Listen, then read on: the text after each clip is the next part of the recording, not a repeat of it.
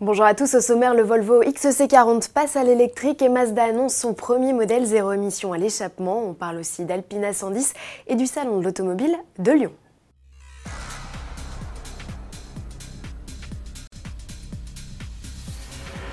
Volvo lance donc son premier modèle 100% électrique de grande série, une première en 100 ans d'histoire, et c'est son SUV compact star, le XC40, qu'il a choisi de convertir en premier. Le constructeur suédois n'a pas encore livré tous les détails sur cette déclinaison qui rejoint les motorisations essence, diesel et hybride rechargeables déjà en poste. On sait juste que le constructeur a renforcé la structure globale du véhicule pour garantir un niveau de sécurité toujours aussi optimum. La batterie, intégrée au plancher, est protégée par une cage en aluminium extrudé. Le XC40 zéro émission à l'échappement dévoilera officiellement tous ses secrets le 16 octobre.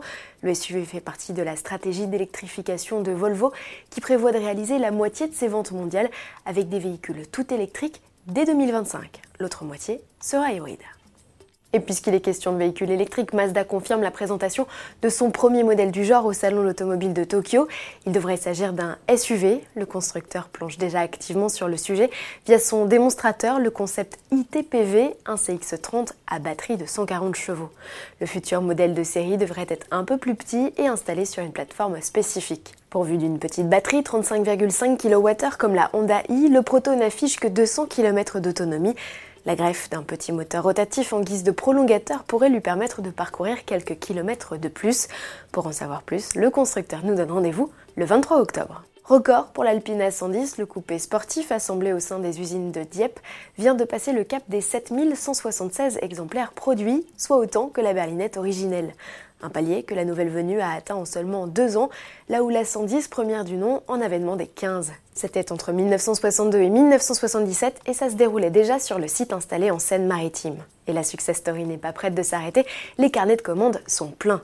Pour mémoire, la production de la nouvelle A110 a démarré en décembre 2017 avec une série spéciale de lancement limitée à 1955 exemplaires, Clin d'œil à l'année de naissance de l'entreprise fondée par Jean Rédélé. Depuis mars 2018, la gamme s'étoffe avec l'arrivée de finitions plus classiques et d'une déclinaison sportive baptisée A110S. Prochaine étape pour Alpine, un SUV de l'aveu même de Thierry Bolloré, le patron de Renault. C'est parti pour le salon automobile de Lyon du 26 au 30 septembre. Les passionnés ont rendez-vous à leur expo pour découvrir toutes les nouveautés du moment. Les organisateurs peuvent être fiers, ils ont réussi à réunir près de 100% des marques automobiles commercialisées en France. Et les constructeurs n'ont pas fait les choses à moitié puisqu'il se déplace avec les stars du moment, la 208 chez Peugeot, la Clio chez Renault, mais aussi le nouveau Juke chez Nissan, le Puma chez Ford ou encore la petite citadine i chez Honda. Au total, l'exposant et visiteurs se partagent une surface d'exposition équivalente à 8 terrains de football. De nombreuses animations sont proposées, notamment des essais. Les 18-25 ans, titulaires du permis B, pourront eux participer aux sélections Rallye Jeunes pour intégrer la filière FFSA et rouler sur les traces d'Esseb, Sébastien Loeb Entrée 6 euros sur internet, 7 euros sur place et gratuit pour les moins de 10 ans. À demain.